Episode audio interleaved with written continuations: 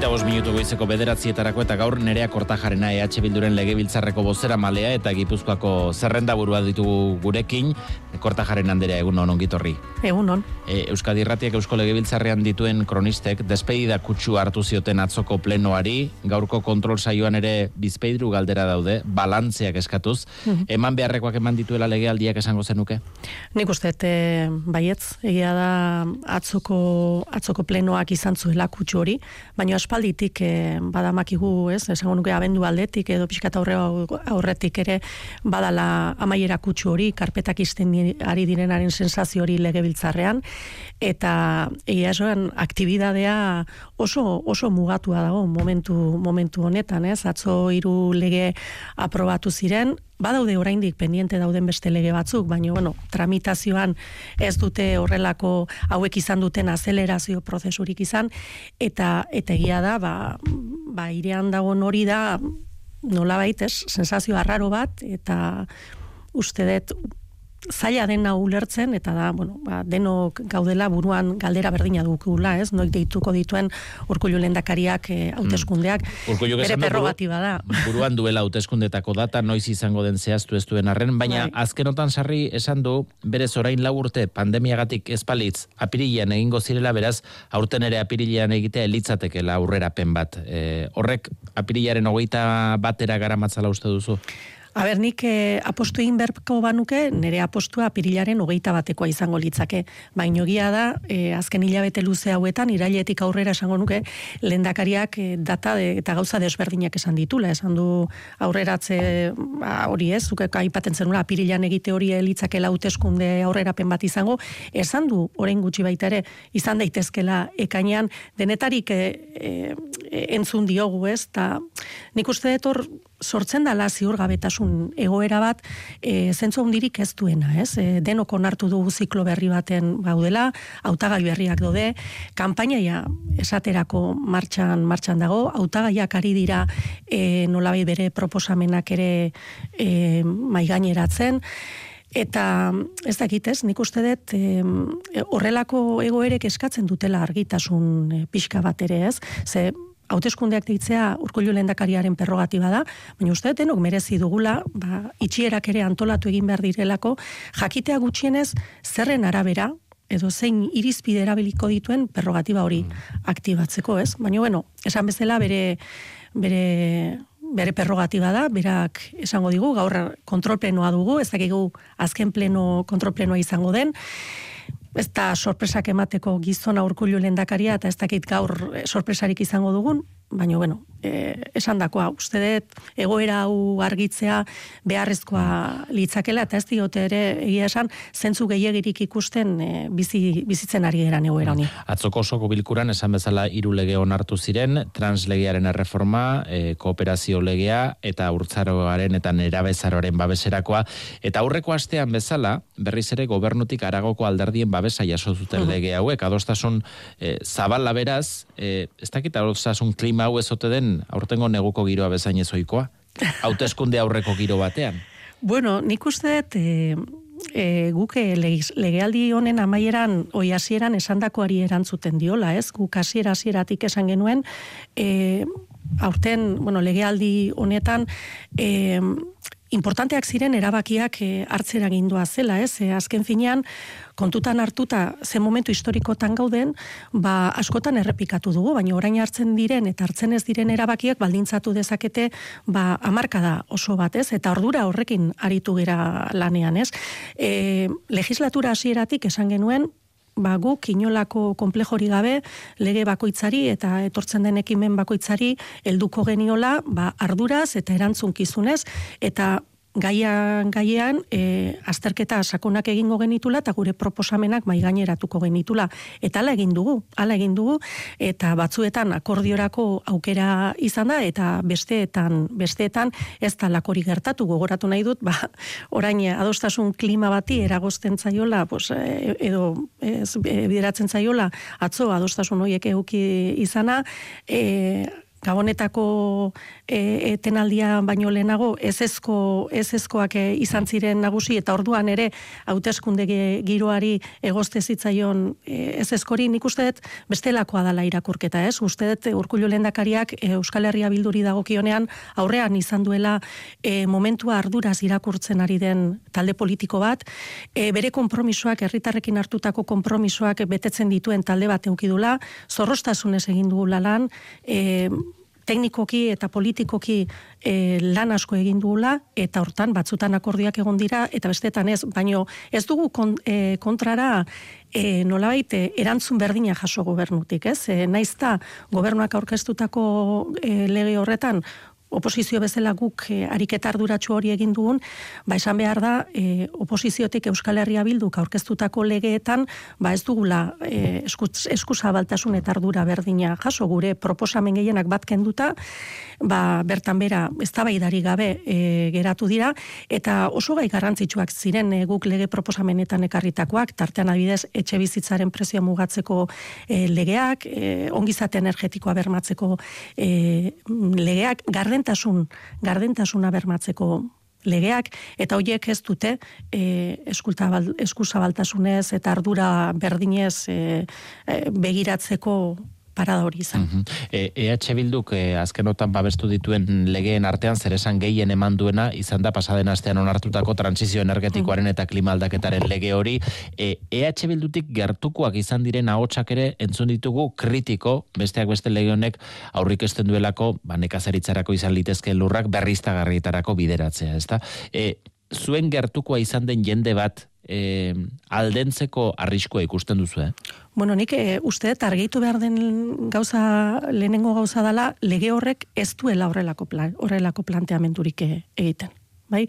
E, berriztagarriak no, nun kokatu edo e, e, ze hori EP, PTS-aren e, PTS-an erabakiko da, eta hori pendiente dagoen kontua da, legislatura itxiko da, eta nerekide Mikel Otero karantxatapiari lege horren eztabaidan esan bezala, ba, PTS bat e, zordiu arantxa tapiak, ba, ba, planteatzen den bezala, egia delako berriztagarrien zabalke, zabaltze hori edo implantazio hori era ordenatuan egin behar dela, ez? Bai, baina lege horrek bai aurre ikusten du e, horrelakoak jartzen diren kasuetan, e, ba, kanon bat ordaintzea hori bai, jartzen duenak. Baina ez ikusten nun jarriko diren eta hori PTS-ean e, ezarri e, erabaki, hmm. erabaki beharko da. Eta hori, era ordenatuan eta era deliberatuan egin beharreko e, kontu bat e, izan behar dela ere planteatzen da e, planteatzen da legean. Beraz nik uste hori argitzea e, importantea importantea dela ez? Uste e, egin behar den transizio hori era ordenatuan egitea e, funtseskoa izango delako.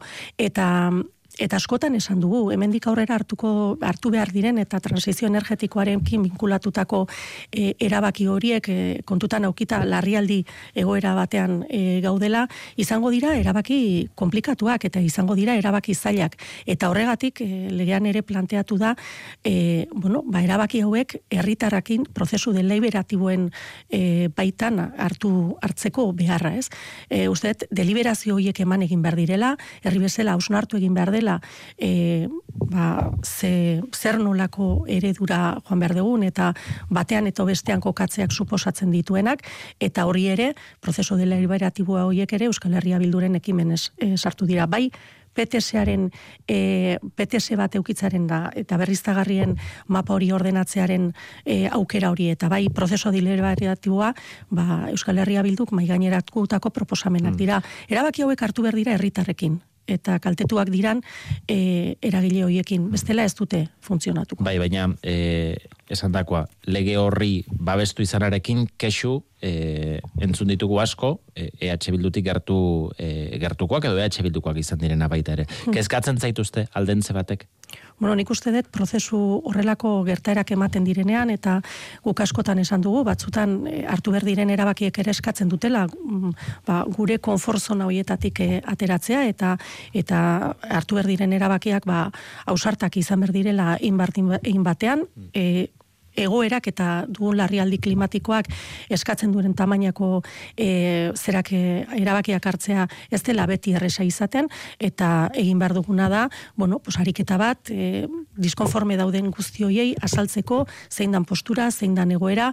Eta esan bezala hoiekin batera ba egon daitezken zalantzak eta kezkak e, argitzeko ariketa bat. Eta eta maila handi batean ari gera herri zerri planteamenduak e, plazaratzen. Mikel Otero herri askotan egondu da azken e, hilabete luze hauetan ba egoera zein den e, e, azaltzen planteamenduak zein diren azaltzen eta gure proposamenak e, zein diren mm. azaltzen e, guk oso argi daukagu horrelako berriztagarri berriztagarrien e, e, babestutako zona hoietan e, e, ezin derela jarri berri, berdin ere e, ba, e, e, balio e, nekazal balio handia duten lekuetan ere ba hoiek ere bazter geratu behar direla baina esan bezala denon artean e, egin behar dugu ariketa bat e, nolabait gai hau dimensionatzeko eta hartu behar diren erabakiak herri bezala eta batera hartu alizateko. Hmm. E, igandean egingo dira hauteskundeak e, Galizian e, aldaketarako aukera hori e, ikusten da ezkerreko alderdiek ikusten dute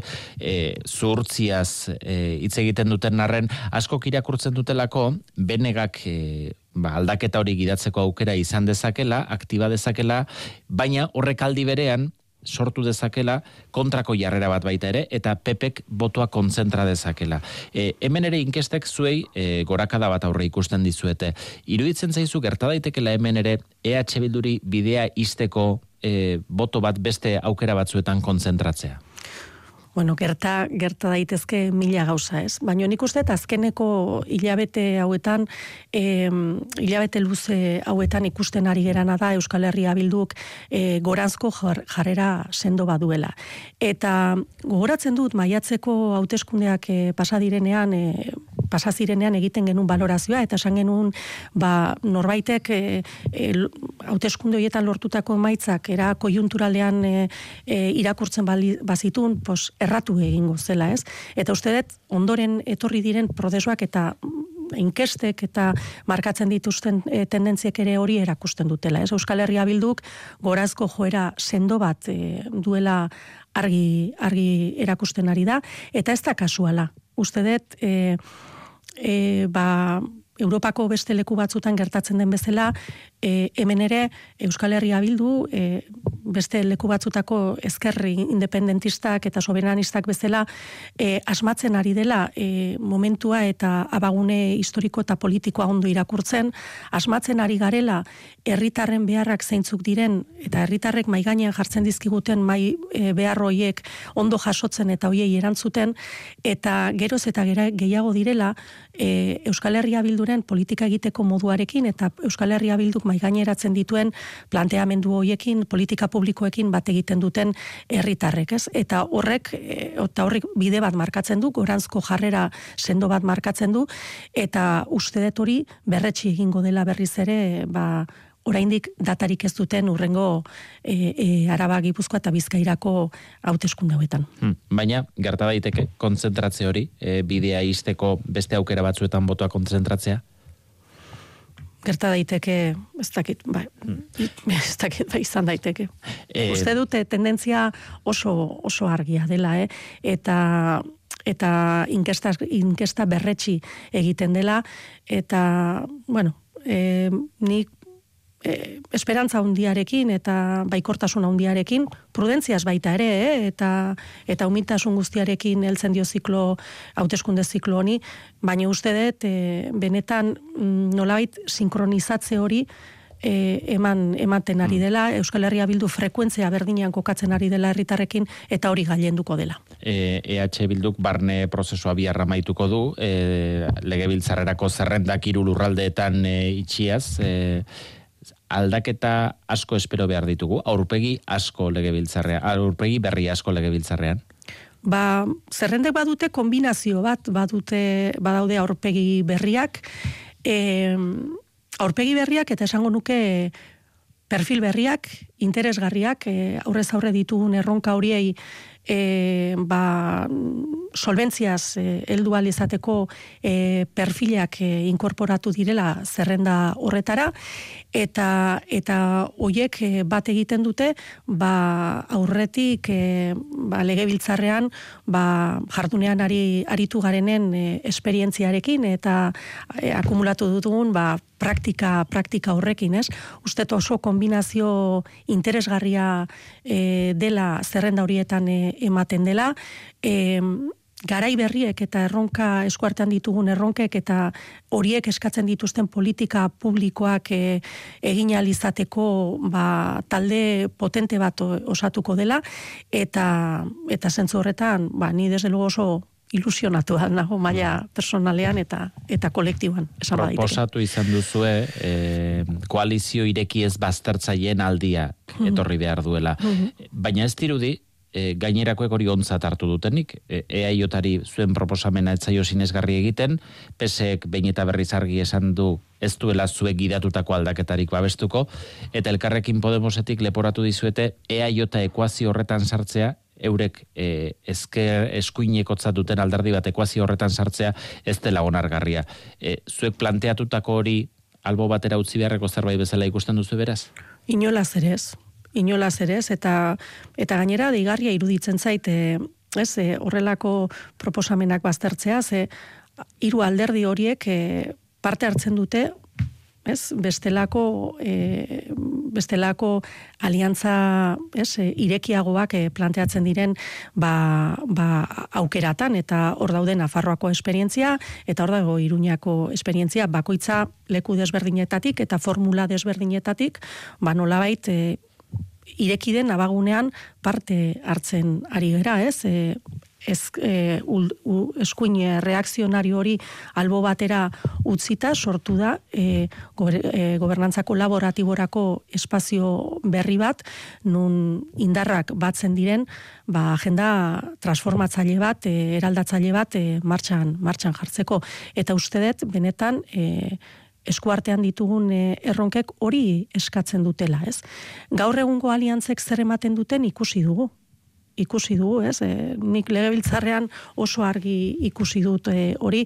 Orain e, ditugun e, e, e, aliantza, aliantza hau, etxean hasi eta herri zerri zabaltzen den aliantza horrek ematen duen emaitza zero emaitza da. Nola baita esan daiteke, ba, EAJ eta eta PSek e, osatutako aliantza hori ba bien neutralizatzailea den e, neutralizatzailea den aliantza bada, ez? Ez du e, ez du e, ezkerretik aurrera egiten laguntzen eta ez du burujabetzaren e, ikuspegitik ere eta sobiratzaren ikuspegitik ere aurrera e, egiten jarraitzen. Eta guri dagokigu e, datozen hauteskundeetan e, mandatu demokratiko bat betetzea. Herritarrek mandatu mandat, e, demokratiko bat egingo egingo digute eta hori betetzea e, dagokigu, ez? Eta Eta argi ikusten da hauteskunde hauteskunde herritarrek eskatzen digutela gero eta ezkerreko politika gehiago eta gero eta burujabetza politika gehiago. Ze naizta askotan banatu nahi izaten den,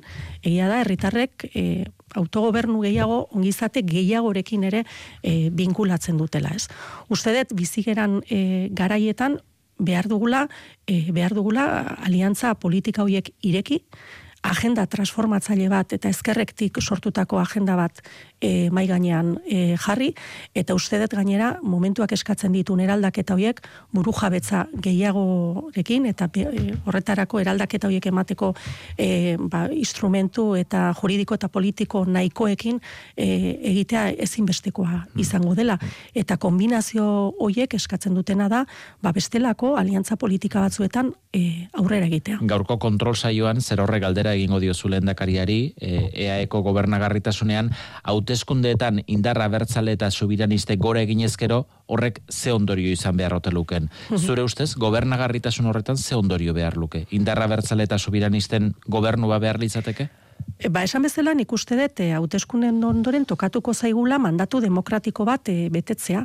Eta esaten izuna ez, mandatu hori litekena da eta oso seguro nago izatea ezkerreko politika gehiago eta eta zera e, burujabetasun gehiago, ez? Sartzen gera momentu batean nun e, ezinbestekoa izango den gure burujabetza e, ba, nolabait e, dimen, dimensionamendu berri bate egitea, behar ditugu instrumento berriak, behar ditugu e, erabakitzeko e, instrumento eta gaitasun politiko eta juridiko berriak, eta ezinbestekoa izango da, datozen lau urtetan, e, estatuarekin bestelako erlazio mota bat e, ezarri aldizatea ezin dugu e, itxoiten jarraitu, ez?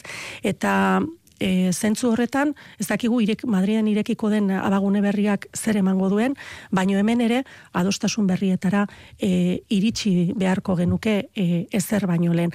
Orain artekoak e, eman duena zentzu honetan ere badakigu, bai ezkerretik eta bai buru jabetzaren ikuspegitik, eta uste horregatik gobernagarritasun horretan behar digula aliantza irekiagoak e, planteamendu irekiagoak, e, eskluyenteak ez direnak, eta nun ez, e, herri agenda bat jarriko den mai gainean, eraldatzailea, ezkerretik eraikia, e, burujabetza e, instrumento klabe bezala izango duena, eta horrek e, nolabait eskatzen duela, hori ez, aliantza eskluente horiek bazterustea, neutralizatzaileak diren aliantza horiek bazterustea, eta bestelako estena toki batzuetara e, joan alizatea. Iruñan gertatu den bezala, Nafarroan gertatzen ari den bezala. Hmm. Sarri esan duzu, gizarteari falta zaiola pulsu subiranista, eh, kontua da, aste honetan bertan soziometroaren datuak ezagutu ditugu, e, independentziaren alde itxu itxuan herritarren laurdena legoke, eta egoeraren arabera amarretik iru, aldiz amarretik ia lau badira kontra daudenak. Ez dakit hori irakurrita, ze politika egin daiteken. Baina egia da, herritarrek ere lehen esan bezala identifikatzen dutela, gero eta autogobernu gehiago, gero eta eta ongizate gehiago ere e, ekartzen duela. Uste dut, e, izan du ditugula urte batzuk, pixkat, ez dakit nola esan ez, e, mm, narkotizatzaileak edo izan direnak, ez? Utzi gaituzte olako e, inpas edo e, lozorro, lozorro batean eta pulsori ba, nolabait agian e, jetxi eginda, ba, ez delako egon mugimendurik zentzu horretan, ez? Abagunea bat irikitzen zaigu orain estatuan, esan bezala ez daki guztia emango duen horrek, baino, baino argi bide bat e, irekitzen digula, uste dut e, herritarrekin batera egin behar dugula prozesu bat, herritarrak protagonista izan da, ba, nolabait e, pulso hori e, errekuperatzeko, zegero, e, kuriosoa da, baino legislatura honetan, inoiz baino gehiago ikusi dugu, burujua etza falta horrek gure egunerokotasunean e, dituen ondorioak. Mm. E, ikusi dugu nola maskara bat jarri edo ez, guk ezin dugun erabaki. Ikusi dugu nola ezin dugun hemen erabaki, ba mediku, zenbat mediku izango ditugun.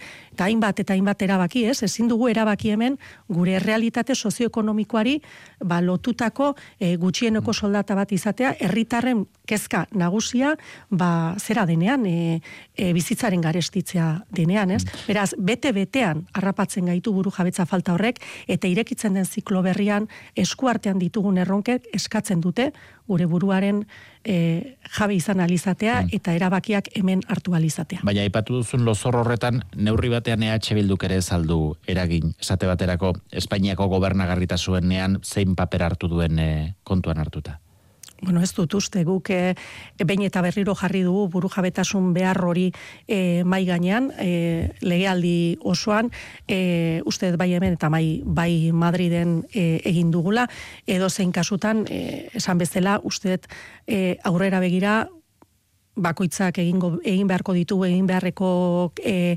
autokritikak edo analiziak baino ezin dugu itxaroten jarraitu eta iruditzen zait importantea dela e, kontu hau ere klabea izango dena e, aurrez aurre ditugun eraldaketa prozesuak e, aurrera eraman alizateko eta batez ere ez e, herritarrek eskatzen dizkiguten eta gure errealitate sozial eta lurralde realitatera egokitutako politika publikoak burutu alizateko ezinbesteko izango zaigun burujabetza hori e, burujabetza maila hori eta instrumento juridiko eta politiko hiek beharrezkoak izango ditugula eta horrei eutxi egin beharko diogula. Denbora gutxi dugu, baina bi gauzatxo e, labur laburra ipatu edo galdetu nahi nizkizuke. Bata, martxoaren amabirako sektore publikorako greba deialdi egin dute mm. sindikatuek, justifikatuta ikusten duzu, eh? Kampainan eragin nahi bat egon daiteke hor? Bueno, nik uste dut e, importantea litzakela ba, e, aztertzea zein dan e, sektore publikoak azken urte hauetan sektore publikoan ari diren langileak izan duten e, bilakaera.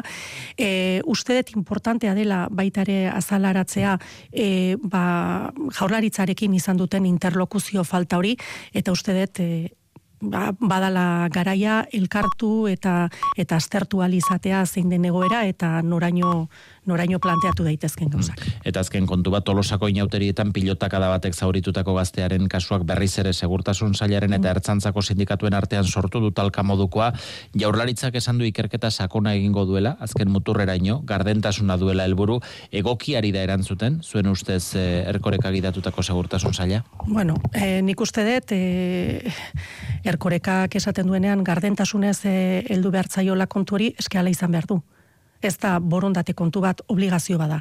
Ze e, tolosan zauritu, larreki zaurituta gertatu den gazte horren aitak e, esan bezala, hau ezin da berriro gertatu hau ezin da berriro gertatu eta bueno dato danoi etorri zaigu burura eh han e, tolosan gertatutakoa bueno ba ekarri ditu gogora inigo kabakasekin gertatutakoa eta ondoren inigo kabakasen auzian ere gertatutakoa uste dut e, behar dugula celeridades eh han gertatutakoa eta e, mutiko horren aitak maigaineratu zituen galdera hoiei erantzutea.